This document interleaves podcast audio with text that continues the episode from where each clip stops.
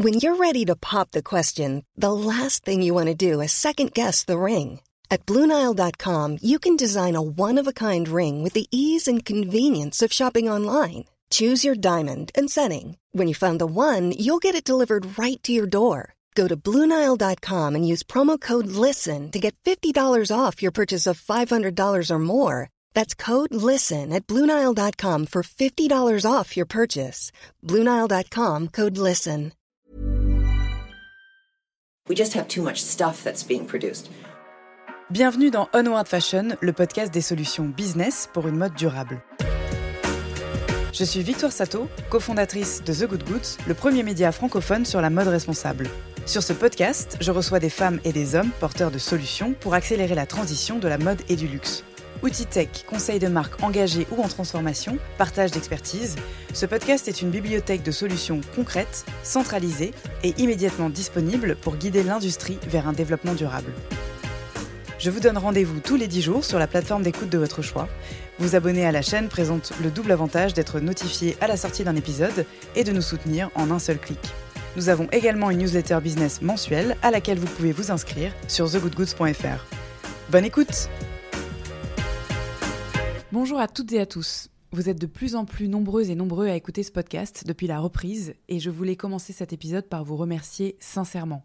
Je suis à l'écoute de vos suggestions d'invités ou des problématiques que vous rencontreriez dans la transition de votre marque, de votre entreprise, auxquelles un ou une experte peut répondre à ce micro. Alors n'hésitez pas à m'en faire part en DM sur Instagram ou en commentaire sur l'application d'écoute de votre choix. Si vous appréciez ce podcast, si vous y apprenez des choses et que vous souhaitez nous soutenir, la meilleure façon de le faire, c'est de laisser un commentaire 5 étoiles sur iTunes. Ça n'a l'air de rien, ça prend quelques secondes, mais ça change littéralement tout pour le podcast car ça aide concrètement à le rendre visible. Ceci étant posé, aujourd'hui j'accueille Géraldine Valéjo dans le cadre du Conscious Festival organisé par Green is the New Black à la sortie d'une conférence à laquelle elle vient de participer. Géraldine est ingénieure de formation et directrice du programme Développement durable au sein de Kering. Durant la demi-heure qui suit, on fait ensemble le point sur la définition de la responsabilité pour le groupe, la stratégie mise en place dans le cadre du Crafting Tomorrow's programme et les objectifs concrets à atteindre ainsi que les axes de la gouvernance au sein d'un groupe géant aux multiples marques. Bonne écoute Bonjour Géraldine. Bonjour Victoire. Merci de me rejoindre euh, donc sur cet épisode dans le cadre du Conscious Festival. Tu sors euh, tout juste d'une conférence et euh, on a la chance de te recevoir pour parler un petit peu de Kering et des actions du groupe en faveur de la responsabilité sociale. Est-ce que tu peux te présenter pour commencer, s'il te plaît? Oui, donc je suis directrice des programmes développement durable chez Kering. Ça fait huit ans que je suis dans le groupe où je suis rentrée directement en développement durable. Donc, euh, je travaille avec euh, l'ensemble des maisons du groupe pour euh, les aider à atteindre les objectifs ambitieux qu'on a en termes de carbone, biodiversité, etc. Et j'encadre une équipe d'experts en approvisionnement responsable, innovation responsable et aussi en choses plus classiques telles que l'efficacité énergétique des magasins, la circularité, etc. Très bien. Et avant ça, euh, comment tu es venue à cette responsabilité? Est-ce que c'est ton, cursus euh, scolaire puis professionnel? Est-ce que c'est euh, une transition toi-même? Alors, c'est moi, je suis de formation ingénieur à l'origine. Et je voulais travailler, je suis ingénieur en environnement et génie civil parce que je voulais travailler sur des projets qui ont de l'impact sur la vie des gens. Et en fait, le, le monde construit, c'est la première impact sur les gens parce que c'est où est-ce que tu vis que euh, vraiment détermine beaucoup de choses euh, sur euh, toi. Et donc, c'est pour ça que j'ai fait ça. Mais à l'époque, il n'y avait pas du tout de formation en développement durable, alors que maintenant, c'est très courant. Mais déjà, à l'époque, j'ai retrouvé mes premières lettres de motivation pour travailler dans une entreprise et je disais, je voudrais travailler au développement durable chez vous. Et ils, me répondaient, non, non, mais vous êtes ingénieur, vous allez sur les chantiers, etc. Donc, j'ai fait ça pendant, pendant dix ans. J'ai travaillé euh, dans le groupe Vinci à l'international. Donc j'ai fait ça pendant quelques années, j'ai été euh, sur euh, des grands chantiers et puis ensuite dans le groupe où j'étais se développait la notion d'éco-conception et notamment une chaire avec ParisTech pour intégrer ça. Et donc déjà il y avait ces deux sujets le développement durable et l'innovation qui étaient ensemble et ça m'intéressait et c'est comme ça que je suis passée au développement durable et puis euh, j'ai été appelée par euh, à l'époque PPR qui se transformait en Kering Et, et là, je me suis posé des questions. Et, mais quel est l'impact de la mode, en fait, sur les gens? Et c'est là que j'ai découvert tout un monde que je soupçonnais pas. Euh, sur euh, le fait, enfin, l'impact immense de cette industrie qui euh, n'est pas devant nos yeux parce que l'impact il est très loin dans la supply chain, là où se fabrique, là où poussent les matières premières, là où se fabriquent les, articles, mais pourtant il est énorme. Et on pas, on n'avait pas conscience, j'avais pas conscience de ça, et je me suis, quand j'ai vu aussi l'engagement de Kering et surtout de François-Henri Pinault sur ces sujets, je me suis dit il y a quelque chose à faire, et voilà, j'ai bougé. C'est un peu, euh, j'ai la sensation que les vêtements sont une deuxième maison et que ah, tu pas vraiment changé de métier. Alors, est-ce que tu peux nous donner euh, la définition de, la responsabilité euh, pour le groupe Kering, peut-être celle d'aujourd'hui, puisque tu as un, recul certain, mais tu l'as vu évoluer? Oui, alors c'est pas une, question facile. Alors en effet, en tant qu'entreprise de luxe, on a plusieurs responsabilités. Évidemment, celle de faire des produits de très grande qualité, la qualité incluant de ne pas polluer, euh, de ne pas euh, avoir euh, des impacts négatifs sur les gens, les animaux, etc. Mais aussi une responsabilité de, en tant que prescripteur de tendance. Donc, ça, et ça, c'est une vision qui est très claire pour François-Henri Pinault, de quelle est l'empreinte que Kering va laisser dans l'histoire, et pas, pas, seulement en tant qu'entreprise de Kering, mais en tant qu'entreprise prescripteur dans un secteur qui est le luxe et la mode, et en tant euh, qu'entreprise euh, prescripteur de tendance en général. Donc, est-ce que tu dirais en ça que euh, la responsabilité du secteur du luxe, et donc a fortiori des groupes de luxe, est plus importante que celle des autres euh, secteurs dans cette euh, aptitude qu'ils ont à donner le ton? Tu parlais de tendance, j'imagine que c'est aussi bien des tendances et trends au sens fashion, mais aussi justement le ton en termes de responsabilité des entreprises et de la mise en marche nécessaire. Est-ce que ces marques-là sont davantage regardées par les autres oui, exactement, c'est exactement ça. Euh, c'est pas que des tendances euh, de style, c'est aussi euh, devancer un petit peu, je dirais, les tendances de société. Par exemple, euh, hier, on a annoncé l'arrêt complet de la fourrure. c'est pas, c'est aussi par, par, rapport à cette vision d'un luxe moderne qu'on a. C'est parce que le luxe d'aujourd'hui, c'est pas le luxe d'hier. C'est une notion qui évolue et donc qui doit coller à, nos manières de vivre. Enfin, quand on y pense, euh, euh, quand euh, Saint-Laurent a mis un smoking aux femmes, c'était très innovant, c'était très perturbant. Et puis maintenant, c'est plus du tout un, problème. Donc, le luxe a aussi ce rôle de questionner et bouleverser les, manières de vivre. Et les grands enjeux du 21e, 21e siècle, c'est bien le changement climatique, la perte en biodiversité. Donc, on a cette responsabilité d'aborder cela. Est-ce que euh, tu peux nous peut-être nous lister euh, l'ensemble des piliers du développement durable euh, tel que le définit le groupe? Donc environnemental, social, tu as parlé d'innovation aussi. Je ne sais pas si c'est catégorisé d'une certaine façon. Oui, alors nous, chez Kering, on a une stratégie qui s'appelle Crafting Tomorrow's Luxury, façonner le luxe demain, qui s'appuie sur trois piliers. Le pilier Care for, Care for the Planet, donc il y a tout un pilier euh, environnement où on a notamment euh, l'objectif de euh, réduire notre impact environnemental pour s'inscrire dans les limites planétaires, et je pourrais revenir là-dessus, mais c'est-à-dire en fait faire notre business en compatibilité avec ce que la planète peut nous offrir. Le collaborate with people, donc là c'est plus le pilier social, et notamment il y a un engagement très fort au niveau du groupe sur la diversité et l'inclusion et sur le rôle des femmes. Et il y a un troisième pilier qui est euh, Innovate, qui est euh, sur euh, l'innovation, parce que comme je le disais, ça va ensemble en fait, le développement durable et l'innovation, que ce soit au niveau des nouveaux matériaux, des nouveaux process, toujours avec ce filtre de créer un impact positif euh, et euh, de développer des nouveaux produits et aussi des nouveaux services autour de ça. Alors, je veux bien qu'on reprenne ces points donc un petit peu en, détail. Tu as commencé par le CARE sur l'aspect plus environnemental. Euh, si je ne dis pas de bêtises, vous avez annoncé des objectifs assez concrets de réduction de 40% de l'impact, environnemental pour l'ensemble des marques du groupe et de moins 50% sur les émissions de gaz à effet de serre à 2025. Comment est-ce que s'organise particulièrement enfin, dans ton, dans, dans ton quotidien cette stratégie. Vous êtes accompagné par qui? Est-ce que ce sont des ressources que vous avez en interne, par exemple, tout simplement pour réaliser euh, euh, vos bilans carbone euh, à un temps T et à un temps T plus 1 Et deuxième question, comment est-ce que toi tu fais pour donner le là au groupe, mais aussi à chacune des marques, parce que c'est une difficulté supplémentaire. Alors déjà sur les objectifs qu'on s'est fixés, ils viennent pas de nulle part. En fait, c'est une traduction pour le carbone des accords de Paris et de réduire euh, à seulement 1,5 degré euh, le climat.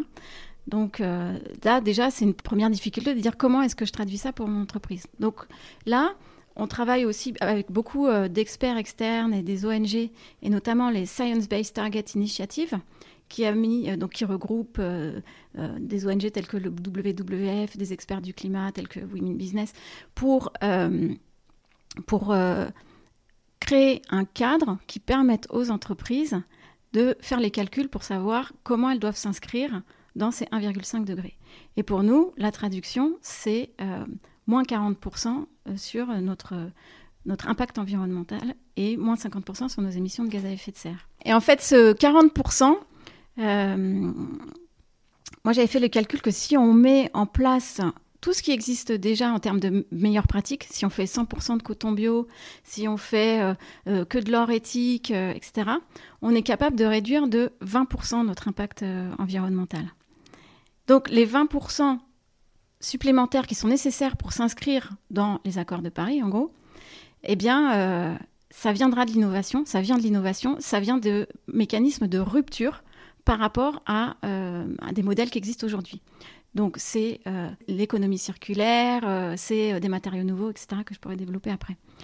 Donc comment est-ce qu'on fait pour, pour avoir ces chiffres, et notamment en interne pour calculer notre impact environnemental?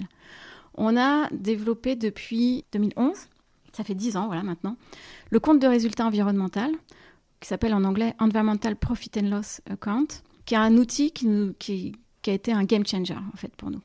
Parce que ce Environmental Profit and Loss Account, donc IPNL, à partir de maintenant je parle de l'IPNL, c'est l'idée d'inclure les externalités environnementales dans les comptes de l'entreprise.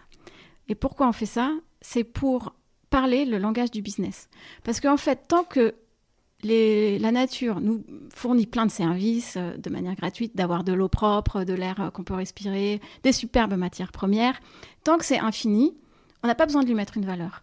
Mais là où on voit, maintenant qu'on voit la finitude de ça, puisque la planète est finie, puisqu'on voit la pollution, etc., eh bien, on a besoin de lui mettre une valeur pour que le business le prenne en compte, euh, comme il prend en compte d'autres aspects euh, euh, qui sont déjà transcrits. Donc, on a commencé en 2011 et on le fait depuis, on le fait chaque année, tous les ans. pour ça, on est aidé par plein de boîtes, hein, mais euh, des experts en analyse de cycle de vie, évidemment, des experts en économie de l'environnement pour traduire ces impacts environnementaux en valeur monétaire, euh, différents consultants, dont notamment euh, PricewaterhouseCoopers et à l'origine TrueCost, qui savent, parce que c'est des, nouvelles sciences en fait, que de traduire ces externalités environnementales. Et, et chaque maison fait ce bilan chaque année. Donc au niveau du groupe, on assure la méthodologie, développer l'outil commun pour qu'elles n'aient pas ce souci-là. Mon équipe tout particulièrement, on revoit la méthodologie pour que ça colle le plus au réel. Donc si par exemple on n'est pas capable de différencier un cuir provenant de France euh, avec un élevage euh, sous la mer euh, d'un cuir venant, je sais pas, d'Afrique du Sud avec un élevage complètement différent, ça sert à rien. Donc on regarde à ce qu'il cette granulométrie pour pouvoir coller le plus au réel. Et ça permet, euh, cette IPNL, d'identifier où sont les impacts matériels. Alors, qu'est-ce que c'est un impact matériel? C'est dire comment est-ce que je peux avoir provoqué du changement vraiment. Je peux travailler sur mon packaging, mais bon, c'est 0,1% euh, de mon impact environnemental. Les gros sujets chez nous, c'est les matières premières qui sont dans nos produits. Ça, c'est deux tiers de l'impact. Donc vraiment, s'il y a une idée à garder, c'est que les choix qui sont faits au niveau des matières premières dans la création des produits, c'est le plus important. Euh, un autre impact, parmi ces matières premières, le cuir est évidemment, euh, parce que beaucoup utilisé chez nous, euh, la matière sur laquelle on travaille le plus. Et les matières naturelles aussi, d'une manière générale, coton, laine, cachemire. Il y a à peu près un quart qui est au niveau des processus de fabrication, tannage, teinture, etc. Et 10% au niveau de notre... là où on a un levier direct qui sont la vente dans nos magasins et les transports. Donc évidemment, on les adresse tous, et c'est plus facile de travailler sur euh, ces magasins propres parce que euh, nos actions sont directes. Mais euh, voilà, comme je disais, c'est surtout au niveau des matières premières qu'il faut faire le plus d'efforts. Mais ça implique une traçabilité qui est exemplaire, puisque pour mm. pouvoir calculer l'impact de chacun de ces produits. Comme tu le disais, il faut connaître son origine géographique, l'origine des pots, etc. Ça, donc, c'est quelque chose que vous réalisez euh, chez Kering. Est-ce que ce sont des résultats qui sont disponibles euh, puisque l'outil IPNL euh, est accessible? Oui, on a mis un point d'honneur à avoir de la transparence sur l'IPNL, tant sur la méthodologie qui est publiée que sur les résultats qu'on publie tous les ans et même de manière dynamique. on a un, site internet où chacun peut euh, aller voir euh, par euh, type de matière, par pays, etc. et aussi, notre ambition, c'est que ce soit un outil qui soit largement utilisé dans la mode.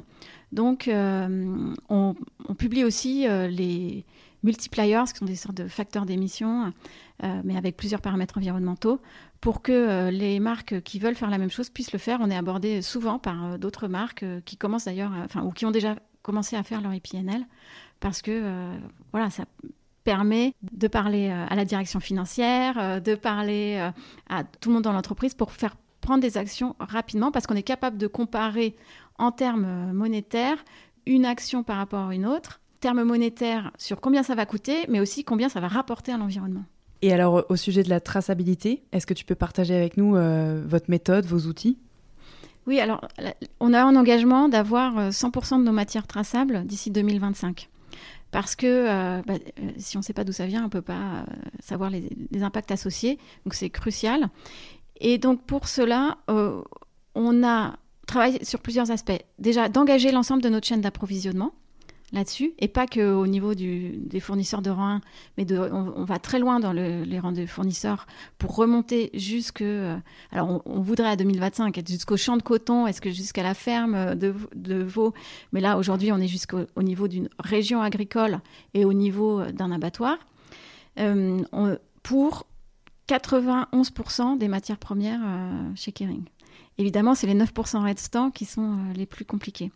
On travaille aussi, on développe aussi beaucoup de pilotes avec différentes technologies, que ce soit de la science forensique, euh, de marqueurs ADN, de la blockchain, euh, et puis, euh, mais ça, ça, prend en fait pas mal de temps. Et on a pour ça l'aide du Materials Innovation Lab à Milan. Et alors, Comment est-ce que tu fais euh, Tu parlais du fait d'embarquer l'ensemble de vos parties prenantes euh, et de remonter le plus loin possible dans les rangs. Euh, comment ça se passe en fait concrètement pour les convaincre? Est-ce que les coûts sont supportés par le groupe ou est-ce qu'ils sont partagés justement au sein des différents membres de la chaîne? Oui. Alors déjà, il faut un niveau de transparence et des définitions communes. Parce que si on ne sait pas de quoi on parle, ça ne va pas marcher. Donc depuis 2017, on publie euh, ce qu'on appelle euh, nos standards caring pour les matières premières et les processus de fabrication, où il y a pour euh, chaque matière première clé les exigences d'aujourd'hui, donc ce qu'on appelle minimum requirements, donc qui concerne un niveau de traçabilité, certaines certifications quand elles existent, etc. Et là où on veut aller à 2025 pour donner de la visibilité aussi à nos fournisseurs dans quel sens on veut aller. Parce qu'eux, ils ne peuvent pas se retourner du jour au lendemain, mais ils peuvent avancer avec nous. C'est ça l'idée. Euh, donc, euh, depuis plusieurs années, euh, les Supplier Summit, donc les rassemblements de fournisseurs, portent au moins chaque année sur le développement durable. C'était d'abord au niveau du groupe Kering, et puis chaque maison maintenant l'aborde dans un référentiel commun avec ces maisons. Parce que la difficulté aussi, c'est d'avoir plein de référentiels différents en développement durable. Voilà. Après, sur le coût, c'est vrai que ben, toute transformation a un surcoût. Et, euh, euh, mais je dirais, si le luxe ne peut pas se permettre ce surcoût, qui le peut Donc là, on revient aussi à la question de responsabilité qu'on a à accepter ces coûts pour, euh, pour générer une transformation, en fait, dans le secteur. Tu nous as parlé donc du CARE, sur le Collaborate. tu as mentionné rapidement donc l'inclusivité, la diversité qui étaient des notions importantes, la place des femmes aussi dans l'entreprise. Est-ce que tu peux développer un petit peu ce volet plus social et gouvernance peut-être? Donc pour être honnête, je travaille moins là-dessus, donc je pourrais moins développer. Euh, mais en gros, on a des objectifs quantifiés sur la part des femmes à tous les niveaux de management de Kering. Euh, on a aussi évidemment des audits sociaux, euh, nos fournisseurs, avant qu'ils puissent travailler avec les maisons. Mais ce qu'on veut, c'est aller au-delà pour inclure, d'autres sujets tels que le living wage et aussi la diversité et l'inclusion.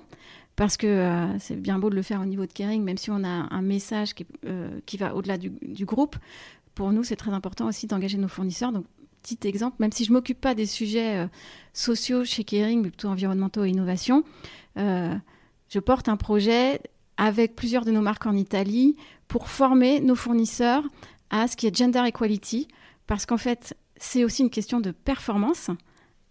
Les, les, les, boîtes qui ont compris ces notions-là sont plus innovantes et plus, plus résilientes, on l'a vu pendant le Covid. Tu veux dire en termes de répartition des, effectifs, enfin de, parité vraiment dans le recrutement? Ça rend les boîtes plus résilientes et plus, plus créatives. Oui, exactement. On a vu que les, boîtes qui ont plus de femmes managers, plus de femmes dans les codires, sont plus innovantes et euh, ont été plus résilientes pendant la crise. Très bien, alors on va diffuser ça à tout le monde. Merci pour cette bonne nouvelle. Euh, et alors justement, un volet qui est un peu plus le tien, euh, le dernier, donc c'est Create, euh, tu as parlé de l'innovation et tu as mentionné les nouveaux matériaux. Est-ce que tu peux nous dire un petit peu ce qui se trame, surtout depuis que vous avez annoncé abandonner la fourrure? Oui. Alors, il y a plusieurs choses dans le domaine de l'innovation, mais comme je disais, les matériaux, c'est un axe majeur pour nous. Sur les matériaux, on travaille sur deux axes, je dirais. Un qui s'appelle je dirais rétro innovation et l'autre que j'appellerais glitter innovation. Rétro innovation, c'est de se dire que on utilise déjà beaucoup de matières naturelles dans le luxe et on va continuer. Et pour nous, ce qui est important, c'est euh, d'inclure dans ces chaînes d'approvisionnement des, des, innovations en termes presque d'élevage, d'agriculture, pour mettre en place toute cette agriculture régénératrice dont on parle et qui permet de remettre le carbone dans les sols, multiplier la biodiversité sur le sol, mais aussi travailler avec la nature et que les éleveurs et les agriculteurs en vivent mieux. Donc ça, c'est quelque chose sur lequel je pourrais revenir, mais dans lequel on croit beaucoup.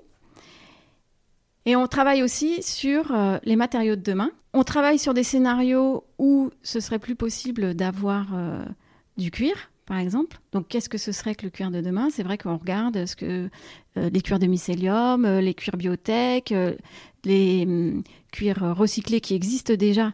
Mais pour l'instant, on n'a pas encore un niveau de qualité qui puisse satisfaire nos maisons. Mais je pense que ça va arriver bientôt. Donc, ça, c'est pour le cuir. Et puis, il y a aussi tous les matériaux presque futuristiques qui sont euh, capables de capter le carbone de l'air pour refaire un plastique. Euh, tout ça, évidemment, euh, ça nous intéresse. Et en fait, on se met dans plusieurs écosystèmes de start-up, bien sûr pour les connaître, travailler avec elles, mais aussi pour faire évoluer l'écosystème pour qu'ils connaissent mieux la mode. Parce que souvent, les start-up, elles viennent de la biochimie, de la mécanique, mais elles connaissent pas le secteur de la mode. Et donc, pour nous, c'est important que tout ça évolue. Donc, euh, on fait partie, par exemple, on a été un des premiers partenaires de Fashion for Good euh, à Amsterdam. On est euh, aussi partenaire de Plug and Play à travers le monde et on a créé le Caring Generation et on a créé le Caring Generation Award en Chine pour identifier les startups qui font la mode de demain en Chine, la mode durable de demain, et aussi pour faire parler de la mode circulaire, euh, durable euh, en Chine et que euh, ça devienne un sujet pour les consommateurs. C'est aussi notre rôle et on voit que ça commence à prendre. Et donc, pour être un tout petit peu plus spécifique là-dessus, les, entreprises auxquelles vous donnez la parole, c'est plutôt des startups vraiment tech, ce sont des jeunes designers, c'est des maisons, tu parlais de créateurs de mode durable de demain, mais c'est quel maillon de la chaîne? C'est plutôt des, des startups tech donc, euh, pour donner un exemple, euh, les trois gagnants du Caring Generation Award qui a eu lieu en 2019 en Chine, la première, c'est un couple qui fait des teintures entièrement naturelle et circulaire. Le, la deuxième, c'est une start-up qui fait du traitement de l'eau avec un modèle hyper simple qui peut être déplacé d'une usine à l'autre et qui peut être loué et mais pourtant qui est super efficace. Donc là, on voit, c'est à la fois sur le service et sur la technologie. Et le troisième, c'est euh, une startup qui fait de l'intelligence artificielle pour des productions de petits volumes et pour donc éviter euh, les invendus. En ce qui concerne les initiatives en faveur de la circularité dont on a parlé brièvement, est-ce que tu peux nous parler de, des directives données par le groupe aux maisons euh, concernant par exemple les dead stock et la seconde main? Oui. Donc, euh, bah, déjà, on n'a pas attendu la loi AGEC euh, pour euh, ne plus détruire des produits, parce que ça, c'est plus acceptable. Donc, on a mis en place un monitoring de ça et chaque maison doit montrer comment les, produits sont soit dans des ventes privées, soit upcyclés ou recyclés. on a aussi un engagement fort, en fait, sur le zéro plastique parce qu'on n'y pense pas souvent, mais le plastique, ça ne va pas du tout avec euh, économie circulaire. Donc il y a un engagement du groupe à ne plus avoir de plastique euh, envers les clients d'ici 2025, euh, zéro, et plus du tout, y compris dans le, dans le transport, d'ici 2030, ce qui est un gros, gros enjeu. Il y a aussi, j'en parlais tout à l'heure, des standards sur les matières premières qui incluent des choses sur le, les, matières recyclées. Donc on suit aussi, on encourage à avoir des matières recyclées et ça prend. J'étais étonnée parce que euh, c'est vrai qu'au début, il y avait un peu euh, cette antinomie entre euh, matière de qualité et matière recyclée. Mais ça s'est beaucoup amélioré et ça prend bien dans les marques maintenant. Et sur la seconde main, on est persuadé chez Kering que ça va faire partie des services d'une marque de luxe que de proposer aussi bien de la première main que de la seconde main. Donc euh, le groupe a investi euh, dans Vestiaire Collective pour euh, multiplier les pilotes et s'engager proactivement dans la seconde main. Est-ce que vous avez identifié des solutions, dont celle que tu viens de mentionner, qui permettraient de générer de la valeur au sens économique du terme, sans produire de façon infinie, sortir au moins en partie d'un modèle de production linéaire. On a mentionné un petit peu les services, mais est-ce qu'il y a des pistes que vous avez identifiées donc en dehors de la seconde main et de la gestion des dead stock? Alors déjà sur la sur la seconde main, il faut savoir que c'était quand même assez euh, tabou pour le luxe euh, jusque récemment. C'est euh, le fait que Kering investit dans Vestiaire Collective a fait beaucoup de bruit. parce qu'il y a la question notamment de la cannibalisation entre la première main et la seconde main. Mais nous, ce qu'on voit, c'est que ça permet d'étendre la clientèle et notamment des générations plus jeunes qui euh, n'auraient pas les moyens euh, d'acheter en première main. Euh, ça leur permet de mettre un, pied dans la marque. Donc ça, c'est intéressant. Après, en termes de valeur, il y a la valeur en termes monétaires et puis la valeur pour la planète. Tout ce qu'on fait sur l'agriculture régénératrice, pour nous, ça a une valeur qu'on a du mal à quantifier en, avec un retour sur investissement tout de suite, mais ça a une valeur pour la résilience de notre, du business. Vous avez initié le, Fashion Pact. Euh, est-ce que tu peux nous expliquer euh, quel est le rôle de Kering au sein de, ce groupe et euh, comment s'organise un peu la gouvernance finalement? Oui, très bien. Donc en fait, le, Fashion Pact a été créé sur la demande du président Emmanuel Macron auprès de notre PDG François-Henri Pinault de rassembler le secteur de la mode sur trois piliers qui sont le climat, la biodiversité et les océans. Et en fait, la demande, qui était euh, très ambitieuse, était d'atteindre au moins 30% du secteur de la mode pour avoir un effet transformatif.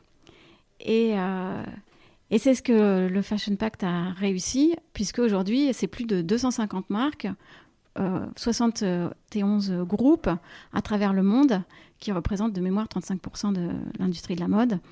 Donc ça a été initié par Kering, mais maintenant, c'est pas Kering qui décide. La décision est collégiale. Tu dirais que ce sont quoi les, plus, les, prochains grands challenges euh, que le groupe euh, va affronter? Alors, Je pense qu'il y a un challenge sur euh, la question de l'animal dans la mode. Bah, là, on a annoncé récemment l'arrêt de la fourrure, qui va de pair avec notre vision moderne du luxe et cette idée que le luxe doit vivre avec son temps Et que, donc avec ce message, on a aussi envie d'inspirer les autres. Mais je dirais, pour moi, c'est la partie émergée de l'iceberg. Et il y a un mouvement qui a transformé déjà l'agroalimentaire et qui va vers la mode. Donc nous, ça fait depuis longtemps qu'on travaille sur le sujet du, bien-être animal. On a même publié des standards là-dessus pour avoir une définition, encore une fois, savoir de quoi on parle. Euh, et euh, euh, on, travaille à le mettre en place dans nos chaînes d'approvisionnement. Donc l'enjeu, ça va être à la fois de conjuguer, continuer à, utiliser des matières premières naturelles et animales, mais dans les meilleures conditions, et s'assurer de ça. Parce que le, tout plastique ou euh, le tout plante, euh, je pense que réduit euh, l'offre pour les créatifs. Et ce qu'on veut, c'est vraiment les meilleurs standards. Et puis, il y a un enjeu vraiment d'aller vite, en fait. Parce que là, au Congrès international de la nature, ça a été dit par les experts, on est à un point de basculement si on fait rien, il nous reste que 60 euh, récoltes euh, et après on aura complètement appauvri les sols. Donc euh, c'est aussi une question clé pour le business de la mode parce que si on n'est plus capable de faire pousser du coton, déjà avoir de la soie de bonne qualité, c'est compliqué à cause de la pollution de l'air. Donc il faut aller vite et donc avoir un, engager l'ensemble du secteur. C'est ce qu'on c'est ce qu'on veut faire avec le Fashion Pact. Euh, c'est ce qu'on fait aussi avec, euh, en étant dans. C'est ce qu'on veut faire avec le Fashion Pact et c'est ce qu'on fait en étant dans beaucoup de coalitions et de groupes de travail euh, où avec nos pairs et avec l'ensemble du secteur. Donc à ma question, est-ce un avantage ou un inconvénient d'être un groupe pour la RSE Tu réponds plutôt un avantage, j'imagine Oui, je dirais plutôt un avantage. Plutôt un avantage, déjà parce que euh, déjà parce que euh, les maisons peuvent échanger ensemble sur, euh, sur certains sujets, qu'on a des équipes d'experts pour les aider aussi. Ça demande beaucoup d'expertises différentes en biodiversité, bien-être animal, recyclage. c'est pas possible d'avoir tout ça dans une seule maison. Super. et alors, dernière question. selon toi, qui porte le changement au sein des grandes entreprises? Alors selon moi, euh, la détermination euh, du PDG est clé. Parce que euh, s'il y a besoin de le convaincre, ça va prendre trop de temps. Et on n'a pas le temps, on n'a pas le temps, on est dans l'urgence, comme on a dit. Donc la conviction du PDG est clé. Et après, je dirais, les jeunes générations, elles sont embarquées. Il y a toute la, question du peut-être du middle management, qui est plus à travailler en profondeur, on va dire, au jour le jour, donc euh, ça, c'est notre boulot euh, typiquement euh, au corporate de Kering. Merci beaucoup Géraldine. Merci. Merci pour votre écoute. Si vous êtes encore là, c'est peut-être que vous avez apprécié cet épisode. La meilleure façon de nous le faire savoir, c'est de partager ce podcast sur vos réseaux, par email ou de bouche à oreille, de laisser sur iTunes un commentaire 5 étoiles et de vous abonner à la chaîne sur la plateforme d'écoute de votre choix.